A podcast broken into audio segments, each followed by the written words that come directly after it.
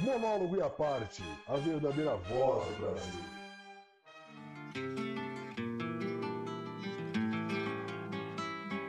Sejam todos bem-vindos, ouvintes do Monólogo e a parte. Eu sou o João Roek, comigo tem o Samir Gide, Miguel Bugalski e João Lipka. E no décimo e último episódio da primeira temporada do Monólogo, temos a queridíssima Gisele, cujo sobrenome eu não sei pronunciar. Tudo bom, Gisele?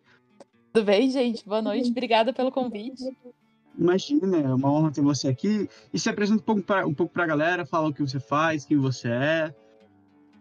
Bom, eu sou a Gisele, cujo sobrenome eu vou pronunciar, Eva Sperria. É, eu sou jornalista e mestre em estudos literários. Eu atuo como jornalista e como tradutora.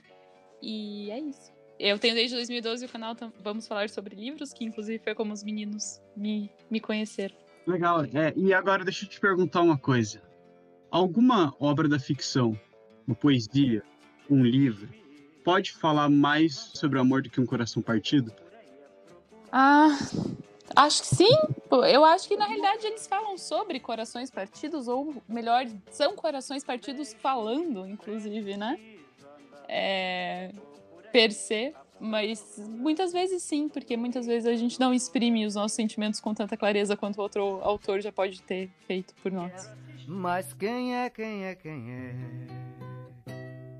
Quem é que agora está cantando acalantos pra cabeça do século? Quem é que está fazendo pesadelos na cabeça do século? Bem, é, Gisele, eu gostaria de. A gente meio que combinou, assim, a gente sempre acaba fugindo um pouquinho do tema, mas ficando ali, a gente meio que combinou, né, uma literatura contemporânea e tudo mais. E é até engraçado porque eu tava sem internet em casa, aí eu não tava fazendo nada. No momento eu tinha que ler alguma coisa e eu peguei um dos livros aqui da, da Marina Tsvetaeva, é, uma, uma poeta russa e tudo mais, e ela, num dos ensaios, ela fala justamente sobre o contemporâneo. E o que, que ela acha que é o contemporâneo. E ela, me, e, e ela diz, assim, uma, uma coisa que a gente acaba encontrando na definição dos clássicos, né? Que é algo que está sempre em diálogo com a temporaneidade e ao mesmo tempo é, é a expressão daquele tempo falando, né? Então, quando você tem um, uma, um artista, né, um escritor, uma escritora contemporânea, você tem, por exemplo, ela, ela fala o exemplo assim, que esse artista ou essa obra, ela determina um tempo, né? Então, nos tempos de Goethe, nos tempos de não sei quem, enfim. É, mas eu queria saber o que que, ou como que você delimini, deli, Nita, né? Essa literatura contemporânea, o que, que é isso para você? Como que você analisa isso num país quase continental como o Brasil? É, é legal essa relação que você fez no final de tempo com geografia, né? É, se, é, se, o tempo basta para descrever o contemporâneo, né, aquilo que acontece ao mesmo tempo que nós, ou se a geografia também é, vai ter algum, alguma, alguma relação com isso, né? Eu, é, eu pensaria que literatura contemporânea é aquilo que está sendo produzido é, temporalmente com você e também em termos de acesso com você, né? Que, que, que você, enquanto leitor, e daí a gente está pensando que qualquer leitor e qualquer leitora é, consiga encontrar também, né?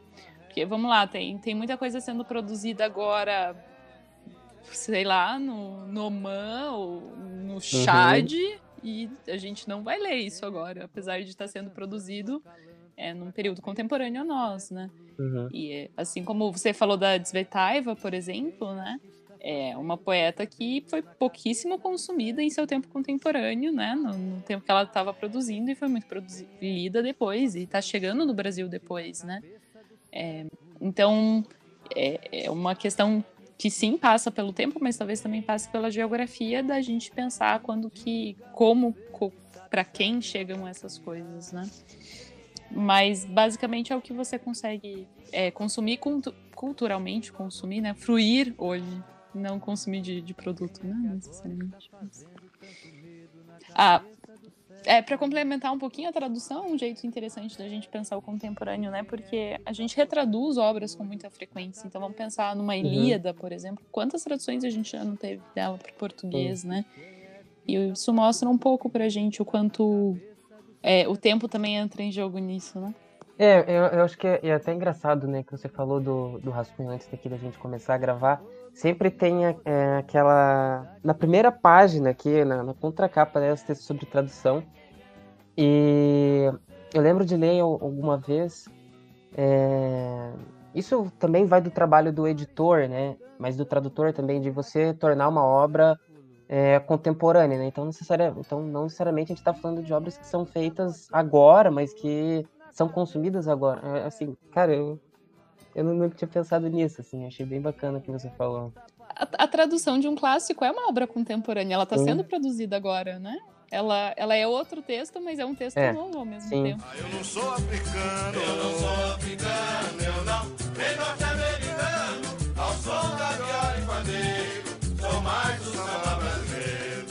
sobre o tempo são engraçadas, na verdade a gente como historiador fica pensando às vezes nisso. O que eu, o que eu queria perguntar tem talvez um pouco a ver com isso, do, do ser contemporâneo ou não. Mas assim, é... é que pode parecer confuso o que eu vou perguntar. Você, como uma quase formada em letras, vai talvez entender o que eu quero dizer. A literatura, assim como quase todas as artes, então teatro, a pintura, a arquitetura, ela segue uma linha cronológica de tradições. Então você tem a clássica, neoclássica, gótica, enfim, vários, vários nomes e sobrenomes para definir uma tradição. Como hoje a gente não segue mais nenhuma tradição desde a quebra do modernismo, você acha que a arte é bagunça e por isso ela é bela? Ou ela precisa da é, ordem é, para ter beleza? Eu não sei se a gente deixou de seguir isso com o modernismo, eu acho que a gente nunca seguiu é, tão estritamente assim, pelo menos. A gente enquanto estudioso da literatura, tenta encaixar isso numa escola, tenta colocar isso numa cronologia para fazer sentido num tempo, né? Voltando para o tempo. É, e a gente tenta achar essas semelhanças nessas obras Sim. e a produção e como isso se relaciona com o tempo contemporâneo ao qual elas foram produzidas e publicadas e consumidas. É, mas eu acho que isso é a nossa tentativa de entender essas coisas, né? A, a, eu acho que isso cabe a quem estuda literatura, mas não cabe a quem produz. É, você não está lá produzindo e pensando, nossa, eu preciso fazer é, uma obra que, se, que, que, dialogue com as características principais do romantismo, porque o romantismo não existia naquele momento. Aquilo é o que a gente estava uhum. produzindo naquele momento. Então, uma das características que os estudiosos é, perceberam nos últimos anos, uma tendência nos últimos anos, é da autoficção, por exemplo. Mas você não está lá é, tendo uma escola formal, e talvez isso vire no futuro, quando tiver um historiador ou é, a, um, um, uma pessoa da, da, teoria da literatura estudando esse tempo, vai falar: olha, esse aqui é o período X. Então, poucos os, os momentos da literatura em que a gente tem isso de uma, uma agenda tão formal. O modernismo é um deles, existe o manifesto modernista, existe um momento que você fala, agora a gente tem um projeto, esse grupo tem um projeto, e se encaixa e dialoga entre si. Então, é, eu não, não sei se é tão, tão formal. Agora, se eu acho que a arte é uma bagunça, sim, a arte é um pouco uma bagunça. E essa é um pouco a graça. Um pouco a graça é que ela não precisa se encaixar. A gente que tenta encaixar né, essas produções nessas correntes, mas ela, em sua produção, não se encaixa nessas correntes. É, e, e, em geral, os autores que, que ficam famosos são os que conseguem ir contra as correntes às vezes, né? E serem diferentes dentro desse, desse grande mar. Então, eu acho que é uma bagunça e é bonita por causa disso. E ah, opa, não pode falar ali, eu... desculpa. Perdão. Não, aqui o que eu ia comentar é que é, é que assim, a gente a gente vem, eu, Miguel, Samir e o é que a gente vem de uma de um quase ensino médio. A gente acabou de entrar na faculdade, então a gente tem muito da herança é, escola básica na cabeça. E eu lembro de uma professora minha que comentava que Lima Barreto não se encaixava em nada. E é por isso que ele é tipo um pré-modernismo, porque ele não se encaixava no, no simbolismo, nem no, roman, nem no romantismo, ele não, não se encaixava em nenhum movimento pré-definido. Porque esse negócio de pré, é, movimento pré-definido é bem coisa de historiador, porque o historiador não consegue estudar as coisas, tem que colocar em caixinha para poder entender. Importância, tá tem sua importância didática, então... com certeza, né? Não, não é. Não, não, claro, claro. É que o, comentário é talvez só, também, é, dando um adendo ao que você falou, realmente é isso. É difícil você colocar né, pessoas que seguiram talvez uma linha de literatura. Porque daí, quando você falou isso, eu lembrei logo do Bilac, né? Que Bilac, pelo pernasianismo, ele seguia uma linha de raciocínio para escrever poesia. Não, enfim, não lembro direito como é que era, mas era alguma coisa como não ter sentimentos, não expressar-se, uma coisa assim. Então, é, alguns seguiram, outros não, mas enfim, realmente a bagunça da arte é, é, é importante para ela mesma. O Ek pode falar agora, já que eu te interrompi, me perdoe. Ah, não, se, o, se, o, se o permitir, só complementando essa questão, não, não, é minha pergunta, assim, a minha pergunta vem no segundo bloco, mas é um comentário sobre essa questão da bagunça da arte do contemporâneo que o Samir falou que eu acho interessante. É, essa questão da caixinha, né, que o historiador e tal, o filósofo também tem um pouco de, de caixinha, né, colocar tudo dentro do conceito e tal, mas tipo, essa relação com a literatura, de, de o que é arte, por exemplo, o que é literatura e o que é contemporânea. Porque, por exemplo, eu uso bastante a questão do, do Bob Dylan ter ganhado o Nobel de Literatura. Ele não necessariamente escreveu romances, escreveu livros e tal, ou, ou não é o principal foco dele. Ele escreveu letras, ele era um letrista e tal, é, mas foi considerado literatura. Também tem uma, uma, uma, essa questão tipo da forma, o que, que pode ser considerado literatura, se é só romance, se é só poesia, essa é uma, uma questão importante, eu acho, né? Que, que, que a contemporaneidade, depois do, do modernismo, ajudou a desconstruir, né? Eu acho que eu estou correto em falar isso, ou pelo menos. E, e também outra questão a, a respeito da, da marginalização, assim, de, de, de, como que a arte, como a literatura, essencialmente a brasileira, é, como o Samir comentou, do, do, do, do país continental se relaciona com a marginalização. Né? Num dos nossos episódios anteriores nós falamos né essa relação da arte com do, do, undergra do, do, do, do underground no, no, no, sistema brasileiro né como que isso se apresenta no, no, Brasil. E como que a arte pode ser usada muitas vezes para combater o status quo mas ao mesmo tempo manter alguns aspectos e tal. Então, é, é, são duas ideias assim da, da literatura contemporânea que eu queria assim jogar e saber mais é, sobre essas relações, assim, da forma da literatura, a relação com a marginalização, que eu acho interessante, e mais especificamente como que a gente vê isso, assim, no, no é, na, na, caixinha brasileira, né? Em qual período da literatura nós estamos falando? Quais são os movimentos, digamos assim, que representam o Brasil, se isso pode ser, ser falado e tal. Basicamente assim, é joguei algumas coisas para incitar. É, eu acho que só, só esses seus comentários, só essas coisas para incitar são um podcast inteiro. Mas vamos lá. É, a primeira coisa do formato. Gente, eu não vou me atrever a tentar definir literatura. Essa é a pergunta. Assim, né? é, mas só um reconhecimento de padrões, né? A Ilíada, por exemplo, era um texto cantado.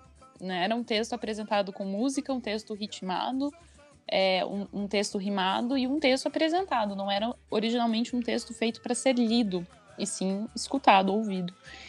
Consequentemente, se a gente considera a Ilíada música, é, se a gente considera a Ilíada literatura, eu não, eu não entendo porque não Bob Dylan não seria, entendeu? É, na tentativa, assim como a gente considera teatro clássico literatura, ninguém vai questionar que é, que essa galera que escreveu, sei lá, Édipo Rei ou Antígona, ninguém vai contestar que esses, esses textos são literatura. Mas ah, por que, que o roteiro de uma série do Netflix não é literatura, então, né? É... Para mim, essa é uma coisa que eu ainda não consegui entender.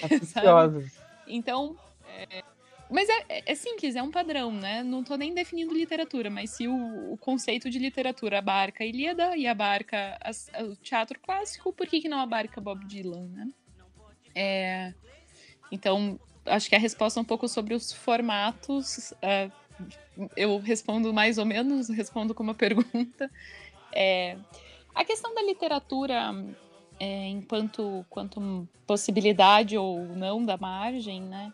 A gente tem que pensar enquanto o mercado literário talvez não seja é, o mercado mais caro ou mais difícil, mas não é o mercado mais fácil. Então, é um mercado que você tinha a pessoa que escreve texto, a pessoa que trabalha o texto, mas o livro também é um objeto, né? E o objeto pesa para levar para outras cidades e, e tem, tem toda essa relação. Obviamente que a internet muda isso, ainda bem, e acho que tem muitas mudanças que a internet trouxe para o mundo literário que são bastante do bem, assim. Mas a gente tem, então, um mercado é, que talvez seja mais difícil porque não, não é um mercado que gira tão rápido, né? Não é um mercado de consumo tão alto. E aqui, aqui pensando consumo, consumo de fato, né? É, então a gente tem uma questão da margem que muitas vezes os autores fora dos centros não conseguiam chegar nessas editoras.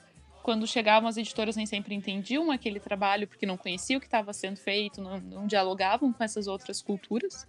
Literatura de cordel, por exemplo, é uma literatura fortíssima que nunca chegou de fato nas grandes editoras. Uh, e tem uma dificuldade de ter essa produção à margem chegando nas grandes editoras. Porém, literatura de cordel sempre existiu, era vendida naquela região. É extremamente difícil de pesquisar, porque existiam aqueles livrinhos e pronto. A gente teve. É, em Curitiba, inclusive, teve algo parecido com, é, com, com Paulo Leminski, por exemplo, fez várias edições simples que, que mal existem hoje em dia. Então, a gente tem essa produção que vai ficar à margem, que é difícil a gente definir se é literatura ou não. São livros sem ISBN, como é que um pesquisador vai encontrar isso depois que isso já não existir, né? É, a, a, questão da historiografia, da, da história, né? Da, da, historiografia disso fica como, né? Então, a margem da literatura ela é muito curiosa por causa disso, né? Ela com certeza existe, um, mas até que ponto ela vai existir depois, né? É, é, é, muito frágil, mas, mas sim, ela existe. E o que a internet possibilita é que esses grupos agora conseguem, às vezes, dialogar com, com outras pessoas. Agora é só alguém tirar foto de um cordel e postar isso no Instagram, que isso agora já está disponível, né? Então, isso, isso permite muito também. Eu respondi mais ou menos as suas inquietações. Não, sim, sim, é. Eu, não, essas, esses questionamentos que eu fiz é mais no sentido de, tipo, eu, eu, eu estudo bastante a questão da ciência e essa questão da, de, da literatura, de colocar tudo em caixinha, é uma coisa muito positivista, né, eu acho. E, e, talvez a gente fica muito nessa, nessas caixinhas e, na verdade, a arte seria, na verdade, romper com isso, né? Não precisa, tipo, é, colocar, vamos colocar Bob Dylan na literatura e Elvis Presley em música. Não, tipo, tudo é arte, tudo é uma coisa meio fluida, assim, que vai e pá. Não é uma coisa... É, é um legado muito positivista que nós temos ainda de, de, de, de tentar colocar tudo em caixinha. E isso é uma coisa bem pontuada, essa questão do Instagram do Cordel, que a internet, ela tá, tá modificando isso bastante, né? Por exemplo, nós temos visões mais marxistas, que aborda essa questão da classe dominante sempre tendo mais acesso e sempre tendo mais divulgação, etc, etc. Nós temos outras abordagens, como por exemplo a do Habermas, que vai falar é, dar, dar, outros motivos da, da, da, luta, dos discursos dentro da sociedade e tudo mais. Então tem, tem várias explicações do porquê certas coisas, do porquê certas artes, certas literaturas chegam mais e são mais conquistas de uma sociedade do que outras, e a, a internet meio que está rompendo com isso. Isso é uma coisa que a gente também está falando em episódios anteriores. Como que a internet ela rompe com essas concepções que tem na sociedade de, de, de, de dizer alguma arte e tudo mais. É uma, uma, questão interessante, né? Isso acontece bastante na literatura é, contemporânea, né? O, o próprio Cândido, por exemplo, que é o, a revista aqui da, da Universidade da, da Biblioteca do, do Paraná, que está sendo feito online agora, né, nesse tempo de pandemia. Então, é uma coisa interessante de pensar também, como a internet, o papel da internet na divulgação e, e como a internet questiona essa hierarquização e essas caixinhas que nós temos na, na ciência, né. Eu acho que tem muita coisa ainda para a gente descobrir da nossa literatura. Acho que tem muita gente escondida ainda é, que, não, que não chegou para um diálogo maior.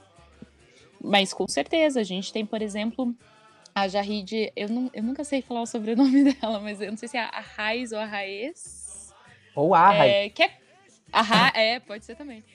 que é cordelista, né? E, e é uma menina incrível, maravilhosa e conseguiu chegar agora nas grandes editoras. Está sendo publicada pela Alfaguara e tal. Então é um pouco um movimento interessante de, desse caminho que acontece de descoberta dessa galera, mas eu acho que ainda tem muita gente para a gente encontrar. Eu que é bom, né? Boas notícias. Ô, ô, ô Gisele, só então, talvez para a gente abrir uma discussão bem, bem bacaninha.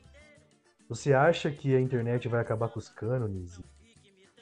Enfim, essa, essas, esses grandes nomes, por exemplo, na, no, no, século XIX nós tínhamos tal nome como, como foco da literatura. Hoje, com a difusão muito mais fácil da internet, você não precisa de um nome só. Você tem vários nomes para falar sobre, por exemplo, ficção científica, ou, ou mesmo romances, enfim, romance policial. É, esses vários temas da literatura que a gente enfim, vai ficar listando aqui não vai chegar a lugar nenhum. A questão é, você acha que a internet rompe com o cânone? Gosto muito de discussões sobre o cânone. É, eu acho que o cânone é um diálogo muito grande do que está falando antes das caixinhas, de tentar encaixar isso num modelo e das escolas literárias e tal, e o cânone está muito atrelado a isso, né?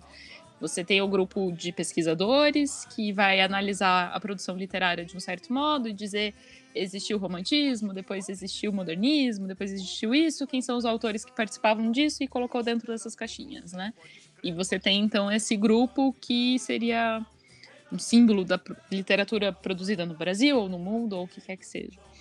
A, uma coisa que, que tem acontecido muito nos últimos anos, e não só nos últimos anos, mas aconteceu muito fortemente nos últimos anos, que é questionar isso. Questionar quem faz o cânone e por que, que ele é assim.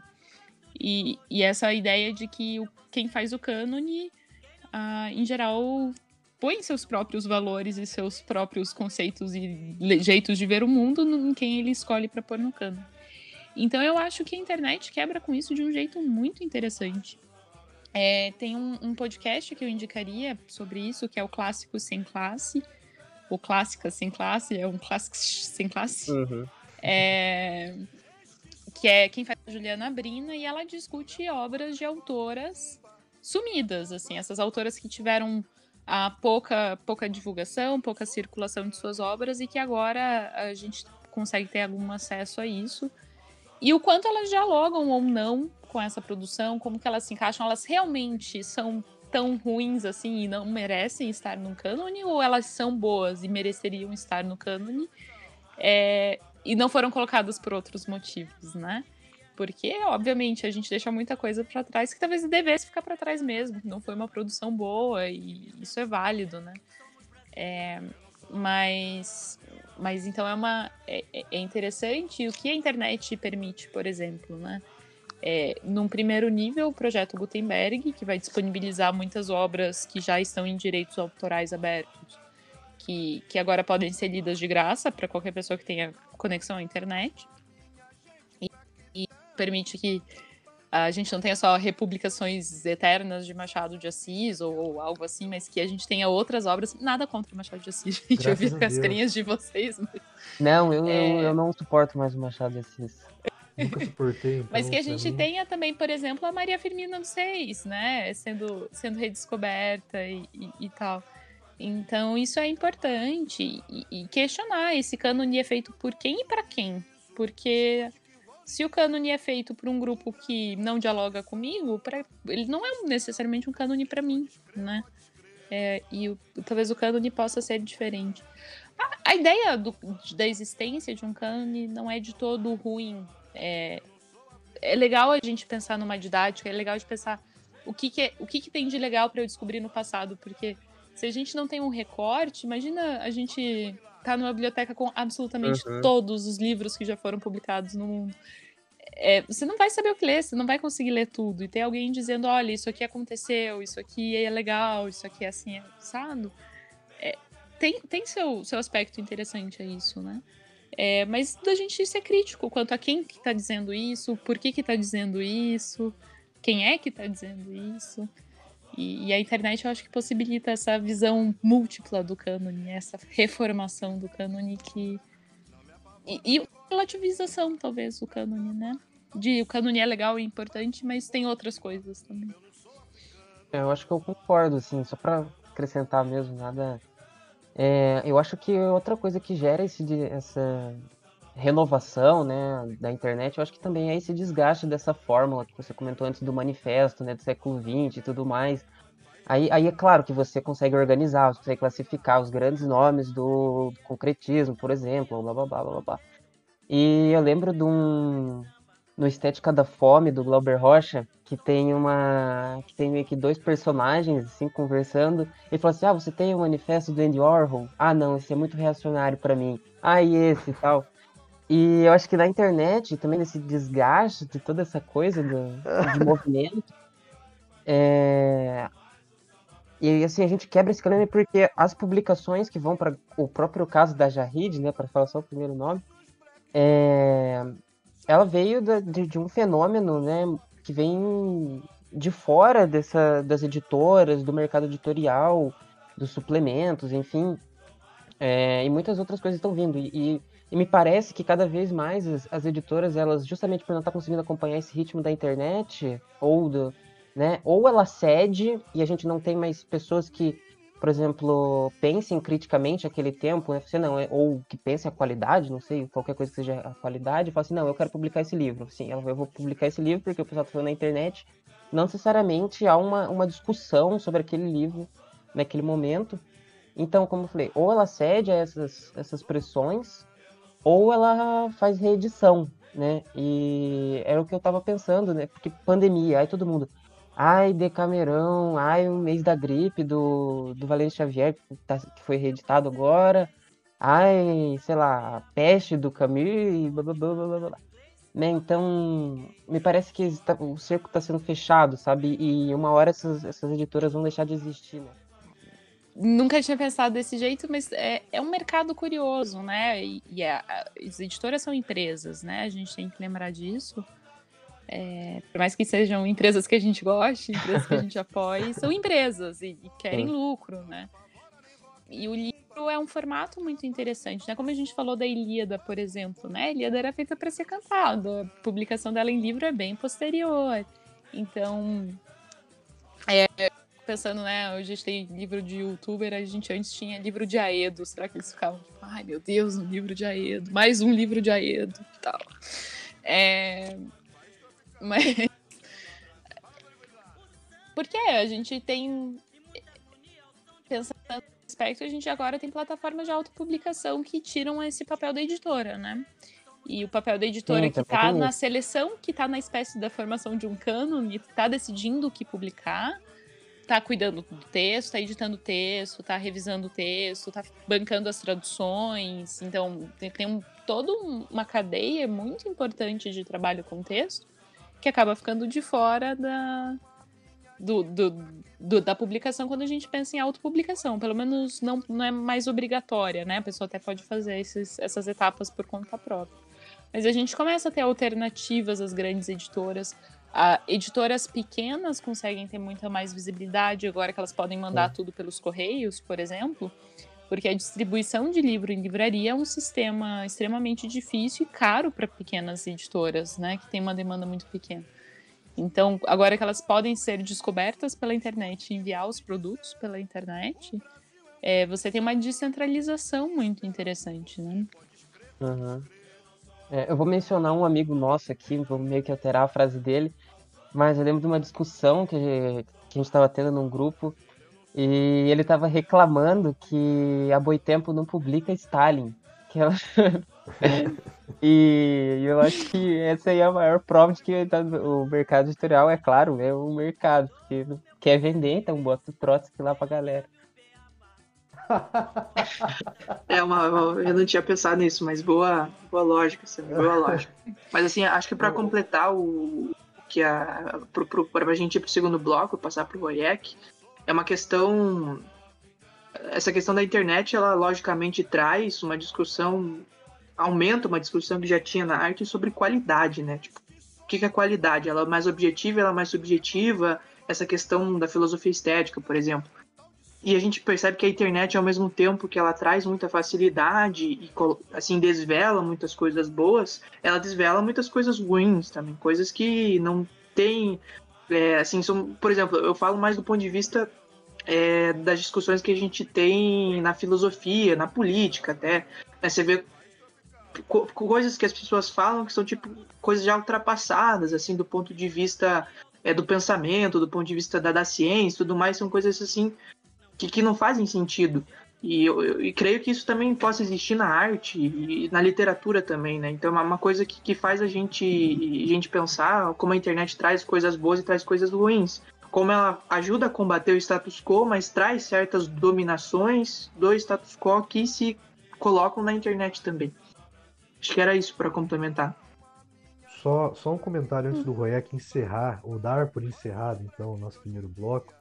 Gisele, você já tinha comentado que a internet rompe com os cânones, mas você acha que a literatura ainda hoje é refém dos livros de catecismo do Dostoiévski ou dos livros que abraçam a burguesia de sua época do Machado de Assis? Depende, né?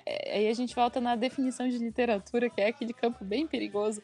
É, mas vamos pensar na população brasileira, já que vocês pediram para a gente falar sobre literatura brasileira contemporânea e tal. Na população brasileira, quem que leu Dostoiévski? E daí, sim, a gente vai ter um grupo de pessoas na academia que, que vai dizer que, ai, Dostoiévski, Ilíada e, e de Machado são todas obras que eu gosto, sem ter problema nenhum com esses autores e com essas obras. É, mas que vão dizer que, que, que isso é necessário, que a literatura é marcada por isso e tal. É, hum, mas para um leitor típico é, sabe? Eu não sei se é. Entendi. Prática. Entendi. É, talvez, talvez certos grupos gostariam que fosse e acham que é, e pode ser para eles, não tem problema nenhum isso ser central para esses grupos.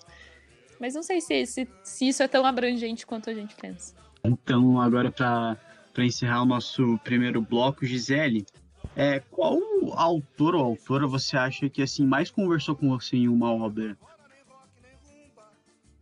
A, a autora que eu mais li, que eu conheço mais extensamente, foi a Susan Sontag. Eu comecei a ler ela na faculdade de jornalismo. O primeiro livro que eu li dela foi sobre fotografia. E foi a primeira, foi o momento que eu me toquei que existe essa figura da escritora de não ficção, do escritor de não ficção e dessa pessoa que pensa, é, ela flerta com filosofia, mas ela não é filósofa, é, enfim, é essa pessoa que discute a sociedade, digamos assim. E ela acho que é muito importante para mim, assim, e entrar em contato com os textos dela, e daí de ficção, porque ela também escreveu ficção, mas os ensaios e os textos mais. Uh, os diários, enfim, textos um pouco mais biográficos, sempre foi um diálogo que para mim foi, foi sempre muito útil. É, ela não sabe que eu tô conversando com ela, mas as, margens estão completamente. Não, saquei, saquei. E, e assim, qual qual autor ou autora você acha que mais representa o que é o que é ser paranaense? É que, que isso existe, né? Será que a gente tem algo que é puramente paranaense? Boa pergunta. É... Não sei, eu, não, eu tô pensando agora. é... O autor que a maioria das pessoas diria é o Dalton, provavelmente, mas não sei se essa é necessariamente a minha resposta. É, ou talvez agora, em tempos mais recentes, o Cristóvão Teza, né? É, mas eu, eu ainda, ainda vou precisar de tempo para pensar nessa pergunta.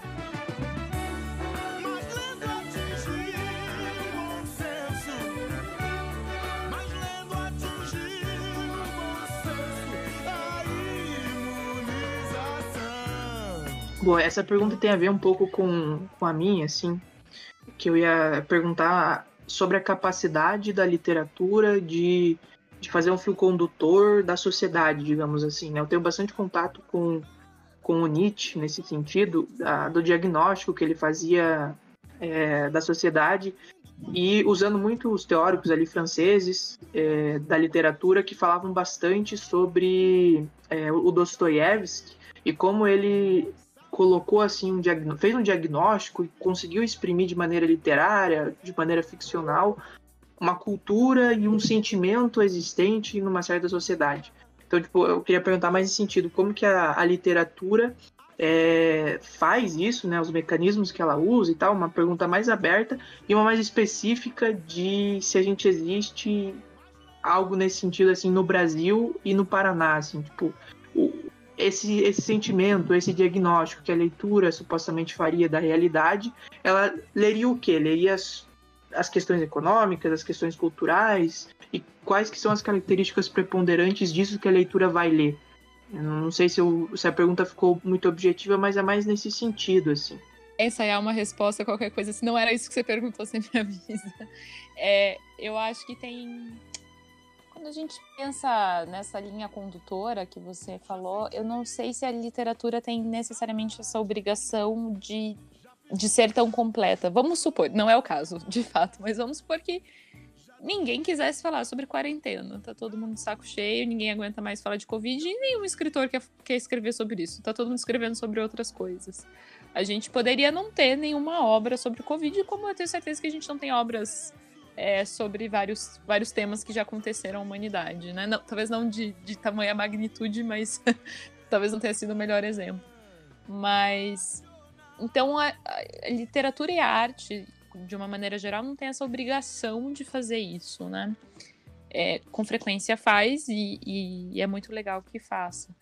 É, em termos de pensar a sociedade, eu imagino quase todas as obras. Eu, eu tenho muita dificuldade de pensar alguma obra que não reflita em algum, algum nível o que passa com o seu tempo, o que passa com o seu autor, o que passa na sua geografia, no seu local, né?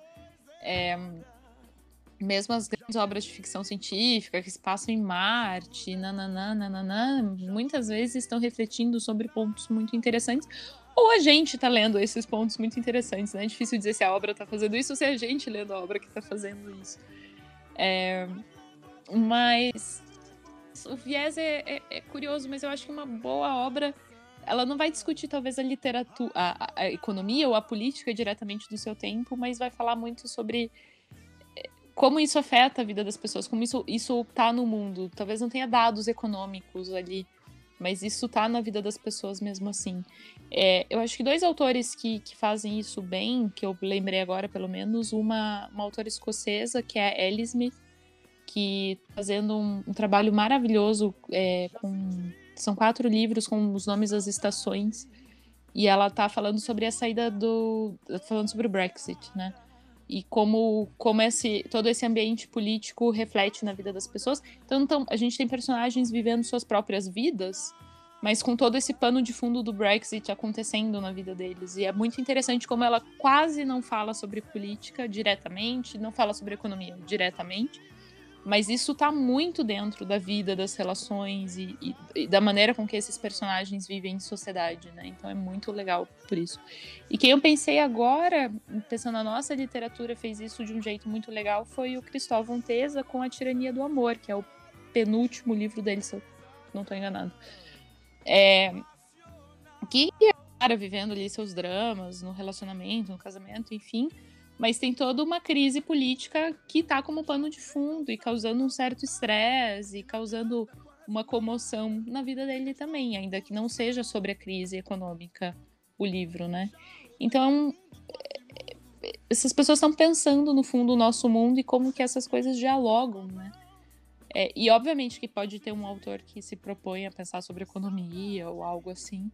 Mas em geral é difícil, é difícil tirar isso da vida das pessoas, ao menos no modelo de vida que a gente tem, no modelo de sociedade que a gente tem. Eu respondi?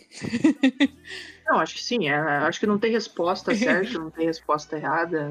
É, não foi nem feita uma pergunta, né? Não, não é uma pergunta. Eu, eu, fiquei com medo de ter esquecido algum pedaço do que você. Não, não, eu, eu acho que é isso. Foi, foi é que assim, eu, eu, tenho, eu tenho uma tendência a olhar para os escritores de uma forma mais teórica, assim, é um, é um preconceito que eu tenho. Assim não sei o que acontece comigo, mas enfim, eu, eu sempre procuro é, olhar para os escritores e pensar que eles é, funcionam como um sistema que tem coesão interna e que explicam a realidade de alguma forma, uns mais de forma total, uns menos, uns focando mais um em específico, tá? Eu não consigo olhar a, tipo a obra, seja a literatura, seja a arte, como uma coisa assim é, solta, que não esteja vinculada com alguma Ufa. coisa nesse sentido. É, uma coisa avulsa. Então eu perguntei mais nesse sentido, assim, para como se a gente for, fala, por exemplo, do Dostoiévski, que, que captou um sentimento existente na sociedade russa do que é viver como uma pessoa da aristocracia na sociedade russa. É, quem provavelmente fez isso aqui no Brasil, assim, né? A gente pode fazer esses recortes, né? Por exemplo, a quem que quem que exprimiu melhor o conceito de viver como aristocrata na época do Império? Você vai ter um autor que pode assim ter exprimido isso. Então eu acho que a minha pergunta era mais nesse sentido para entender e, nesse e ter algumas indicações e também já já sim e, e já também é, é, perguntando sobre a questão do Paraná, né? Quem quem quem buscou representar essa, essa atitude paranaense e tal. Eu sou muito dessa, dessa questão também de, de, de, de romper com, com os cânones, igual, igual você falou, assim. Eu acho que é, todo mundo fala de, de, de de coisas econômicas, de coisas assim, é aquela questão da história clássica, assim, mas ninguém fala de é difícil falar de contracultura, essas coisas nesse sentido, e as pessoas acabam esquecendo. Então acho que é, é, é era mais nesse sentido assim, mas respondeu a pergunta. Acho que ficou. É. ficou... Eu, eu, eu mesmo que... não li esse livro do Cristóvão Teza, eu não conheço olhando assim, enquanto leitores e olhando no que já foi produzido, sim, a gente vai encontrar autores, mas aí que tá, a gente não viveu o Império, por exemplo, né? Então a gente vai, com a nossa base de, de pesquisa histórica e com a nossa base de leitura, pensar, pô, esse autor me dá uma ideia de como seria viver o Império, né? É, e talvez isso seja uma coisa que a gente possa fazer um, um pouco melhor com a literatura do presente, porque a gente está vivendo o presente, né? Então a gente vai conseguir dizer isso, a, relata experiência, né? Isso dialoga com a minha experiência, o que, o que é legal. É, agora também, né? Temos todas experiências diferentes. A gente ainda está num ambiente parecido, a gente estuda na mesma universidade, estudou, no caso, mas é, tá na mesma cidade, né? É, e tal. Então, pra gente talvez seja mais fácil encontrar esse ponto em comum, mas aí a gente tem a formação do cânone, né? Quem, quem é parecido com quem, né? Parecido para quem. Então, mas a gente pode pensar em algumas obras, sim. É, eu gosto muito de uma, uma obra chamada Cidade, o Inquisidor os Ordinários, do Carlos de Brito e Melo. É, é, que é uma obra que a princípio não tem nada a ver com nada, que se faz no cara fictício, com tipos, e a princípio, assim, não tem referência a nada diretamente. Mas é uma obra que eu acho incrível. Vocês deram uma cisada, vocês já leram? Vocês gostam? Alguma coisa Não, assim? não, eu só tô te acompanhando só, que você fica entusiasmada, eu fico legal, saber. ah, então tá bom, que bom. É, e eu acho que é uma obra muito, muito interessante nesse aspecto. É, eu gosto muito também de um livro chamado, chamado A Pedra. Eu tô indo lá porque eu sou péssima com o nome dos autores, então a gente vai resolver isso. Mas o, o da Pedra chama Yuri Pires, se eu não me engano que é um livro muito interessante que se passa no Nordeste e tem muito a ver com essa vida em sociedade. É, Yuri Pires, isso mesmo, esse daqui. Ele é um livro é uma cidadezinha pequena e aparece uma pedra no meio do nada, assim, nessa cidade. Ninguém sabe explicar a existência daquela pedra. E começa toda essa movimentação social de quem acha que tem que cutucar, quem acha que não tem que cutucar, quem acha que isso é castigo divino, quem acha que isso, enfim, várias coisas. E a gente tem essa sociedade se posicionando e se movendo é, por algo. Então, assim, de novo, nada a ver com a minha realidade específica, mas é um livro que dialoga para mim muito com essa capacidade de organização da sociedade, de como que você dialoga entre as pessoas e tal. É, então é um livro que para mim descreve muito bem essa tomada de partido das coisas, assim. Ah, deixa eu pensar o que mais. Então, o A Cidade Inquisidora Ordinário. Diria que de imediato foram esses dois que eu pensei, mas eu vou lembrando demais, eu vou ficar aqui, inclusive, para facilitar. Ah, em termos de Paraná, se a gente for pensar num Paraná mais contemporâneo, eu diria que provavelmente o Tesa é o que está fazendo mais essas relações. O livro mais recente dele eu não li, chegou faz pouco tempo aqui em casa, mas vai ter um pouco a ver com esse mundo da pirataria e tal. Eu não sei muito bem como que ele costura isso, mas é a pessoa que faz download de todos os filmes que existem no mundo, na internet. Então também tá, tá pensando um pouco isso e, e acho que, que é interessante. Sorriu para mim, não disse nada, porém fez um jeitinho de quem quer voltar.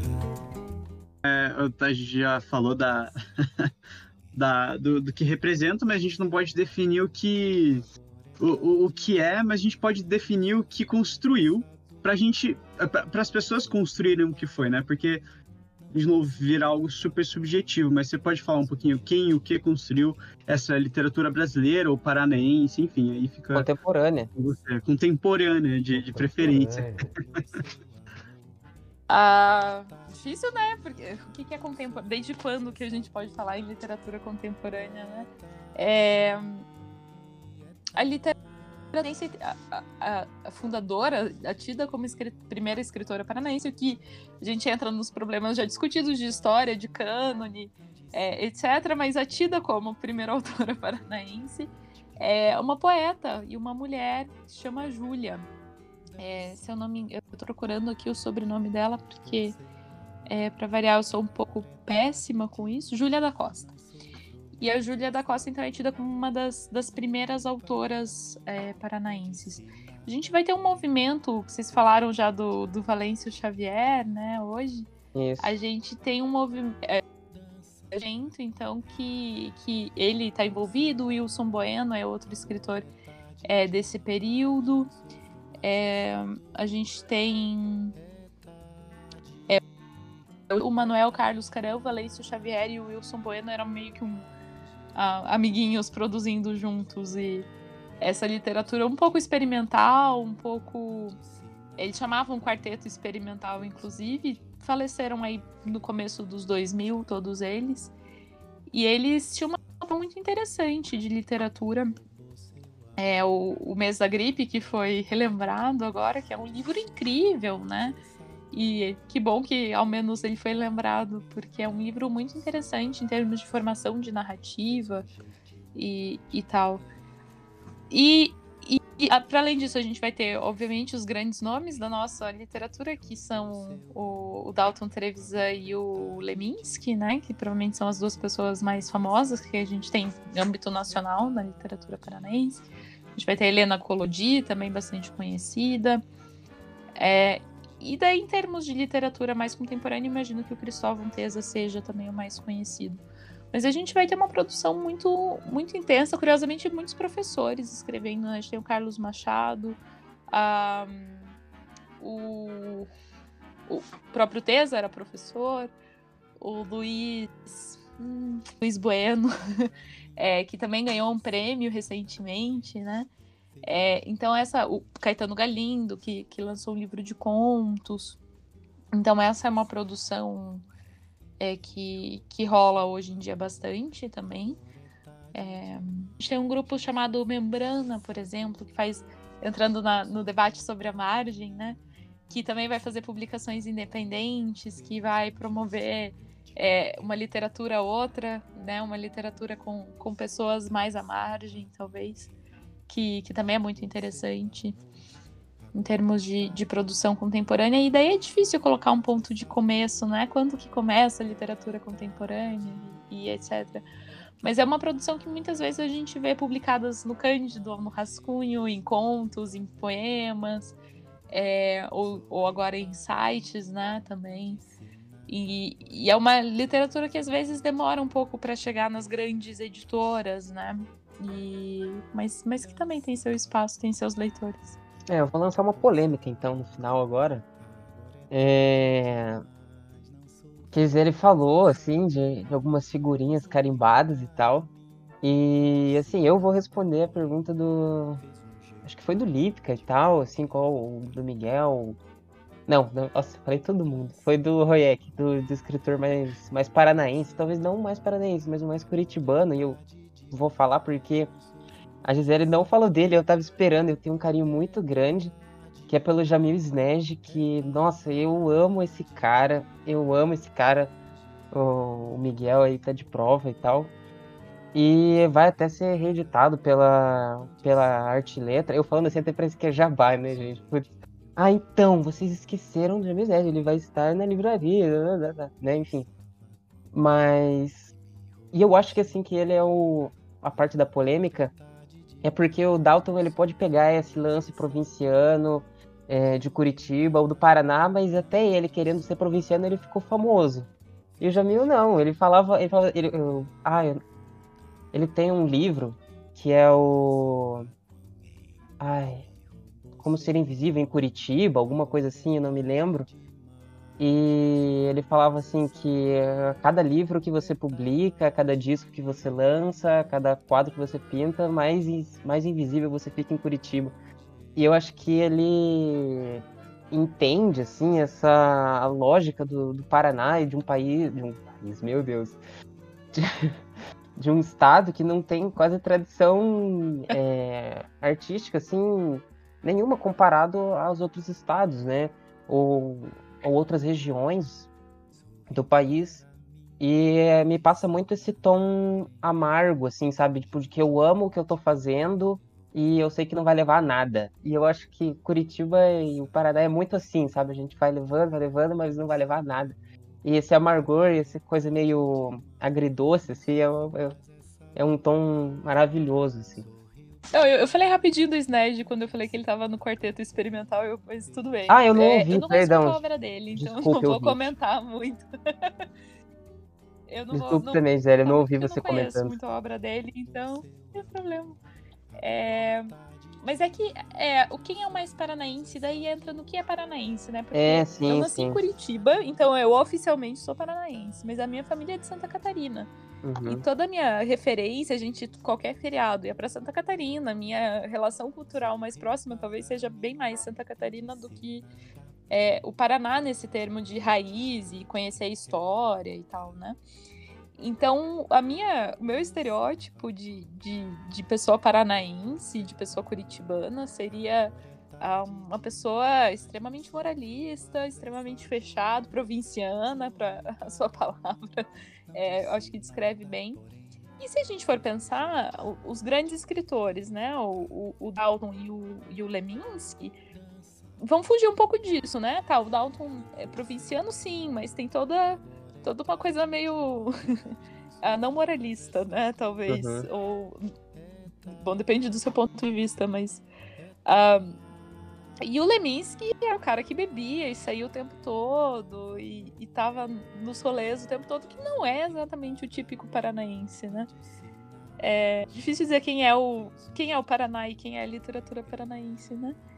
É, eu, eu tenho uma dificuldade de, de, criar essa identificação. Eu não conheceria um autor que eu diria essa pessoa é tipicamente paranaense, porque é, para mim eles ao menos fogem dessa imagem de paranaense típico que eu tenho. É a gente tentando fugir da mira dos cientistas sociais aí.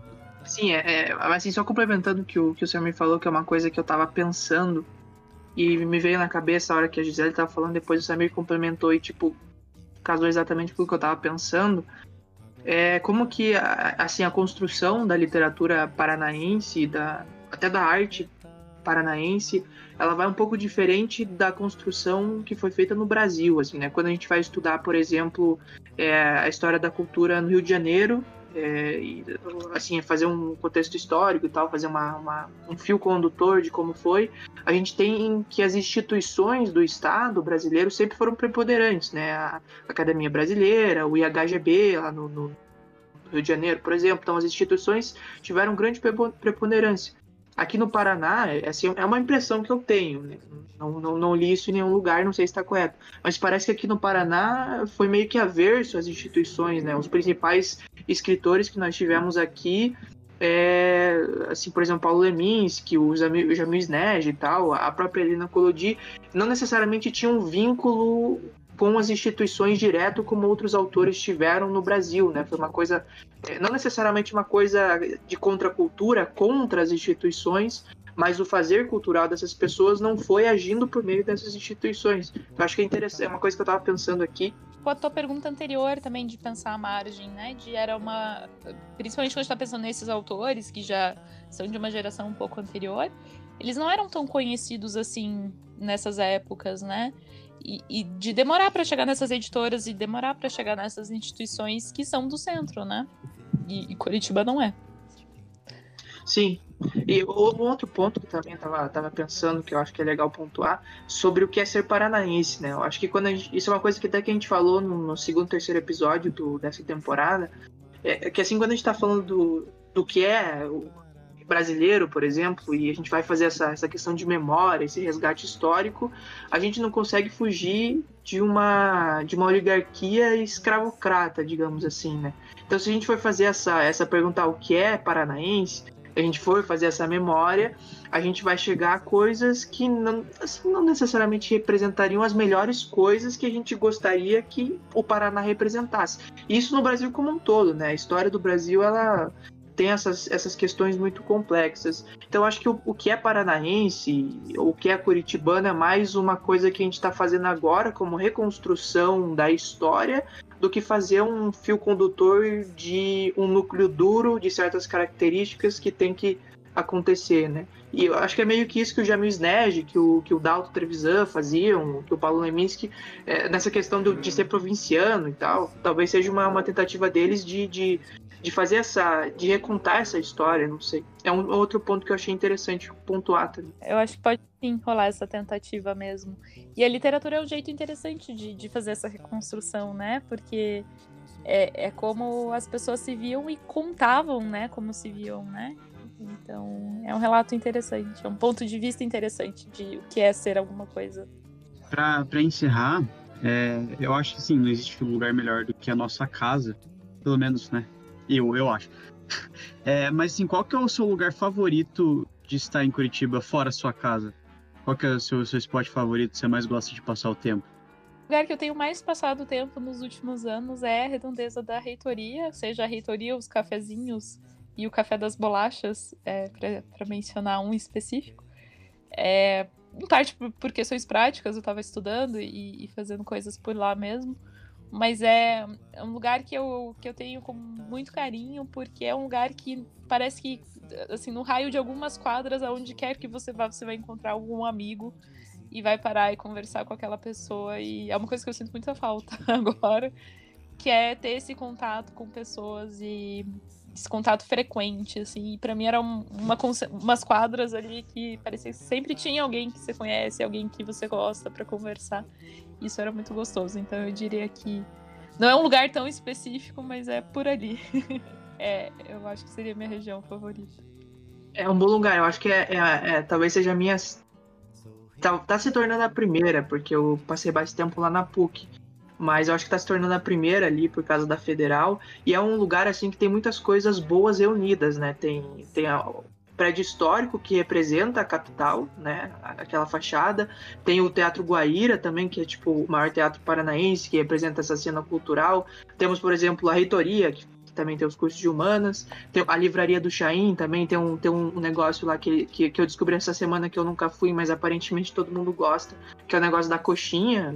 Eu esqueci até o nome, mas que tem uma coxinha lá muito boa. Casa da Coxinha. Casa da Coxinha, exatamente. Eu nunca fui, mas aparentemente todo mundo gosta e é uma coisa sensacional. Então tem, tem, tem, tem, tem, tem vários assim, lugares que, que, que nesse lugar aqui da, da, do centro de Curitiba que são interessantes do ponto de vista assim cultural e da cena curitibana e tal. O próprio Dalton Trevisan fica por ali, né? Eu, já digo de antemão que a melhor coxinha de Curitiba é a coxinha do Carmo. Sim, ninguém muda a minha opinião nisso, tá? Eu queria só fazer uma. Eu queria fazer um mínimo décimo. Eu esqueci de mencionar a Lucy Colin né, na, na lista dos, dos autores sendo publicados e produzindo agora. E a Lucy Colin, não, não posso... inclusive, é, é, é uma mãe do amigo nosso não mencioná-la, então Sim. só queria fazer esse adendo porque eu tava me incomodando. mas, mas, é isso aí, Gisele. Muito obrigado pela sua participação. Foi muito bom receber você aqui no nosso último episódio do, da primeira temporada, o décimo episódio. E ah, para encerrar de vez, a gente geralmente pega uma música de encerração, mas como. Encerração não, né? Encerramento. É, mas como hoje a gente está falando sobre literatura, bastante sobre ler, é, você pode indicar alguns livros pro, pro pessoal, assim, que você gosta de literatura contemporânea pro pessoal. É um nome okay. Que, que eu acho que também é legal a gente pensar, é a Giovanna Madalosso, do A Teta Racional, é o meu favorito dela por enquanto, mas tem, uhum. é, tem um lançamento dela logo também saindo. A Giovanna Madaloso sai de Curitiba também. É, acho que mora em São Paulo agora. E esse aqui é um livro de contos muito interessante, é, sobre vários aspectos incômodos interessantes de relação, de relacionamento, de papel da mulher, de como é ser mulher. Então é um livro que, que eu recomendo muito. Uh, eu gosto muito do Carlos de Brito e Melo, então, mas eu já, já mencionei ele aqui, então eu vou deixar ele de fora é, por enquanto. É um clássico que eu gosto, que é o Grande Sertão Veredas, para mim é o grande livro brasileiro. E acho, acho bem imperdível, assim.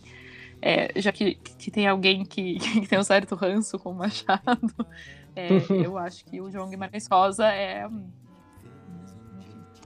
Ah, é O... Eu gosto muito de uma escritora chamada Maria Valéria Rezende, e para mim o 40 Dias é um dos Só livros pelo mais João ele legais ganha a dela. literatura. Ela é um pouco essa, essa escritora que foge dos estereótipos, ela é uma senhora, ela foi freira, e quando ela começa a escrever, ela apresenta uma história de vida completamente louca e, e interessantíssima, e tem uma, uma escrita maravilhosa.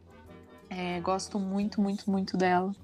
A Elvira Vinha também é uma escritora muito interessante, faleceu recentemente. É, mas o que, eu, o que eu gosto muito dela é o que deu para fazer em matéria de história de amor.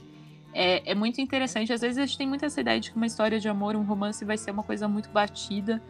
Mas o jeito com que ela narra isso faz com que isso vire outra história, basicamente. Há um outro escritor que eu comecei a ler nos últimos tempos, mas que também já faleceu, é o Vitor Heringer, esse aqui é o, é o Glória. Tem um é, tem, um, tem um jeito tão irônico de, de ver o mundo e, e de ver a, a realidade. É muito. Eu achei muito divertido. Eu sei que tem gente que não gosta muito do humor dele, mas eu acho maravilhoso. E uma das, das escritoras hoje brasileiras que eu, que eu acho assim mais interessante, que eu tô com saudade, eu acho que tá na hora de publicar outra coisa, é a Vanessa Bárbara. É, que também é jornalista. O Noite de Alface é um livro muito bonito dela. E escreve crônicas, escreve jornalismo, que, que também é, é muito legal. São essas as minhas indicações de literatura. Ah, tirando, tirando o Grande Sertão Veredas, eu acho que tudo bastante contemporâneo. E é isso. Então, mais uma vez, muito obrigado. E agora a gente se despede do nosso último episódio. Tchau, tchau. Valeu. Tchau, gente. Muito Valeu. obrigado, abraço. Gisele. Obrigado, ouvinte. É nóis. É você que, no, que nos aturou por 10 episódios, 10 longos episódios. Obrigado.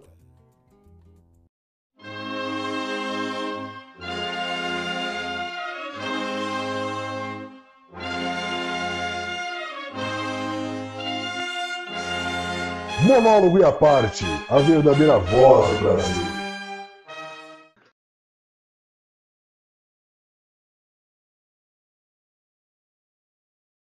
A gente não tá te ouvindo, não sei. Ficou mudo, eu acho. É. Você tá conseguindo nos ouvir? Dá um joinha se nos ouve. Ah, tá nos ouvindo. Tá, mas a gente É. não tá te ouvindo. Deu o mesmo problema. É só o Roy começar a falar que trava tudo. cara. Tá. Ah, cara. Vocês não me deixam falar nunca, cara. Porra. Mas Tem que só, se sair, bloco. acho que se sair e entrar de novo, resolve. É só, só sair e entrar de novo que tá. É só aí entrar de novo.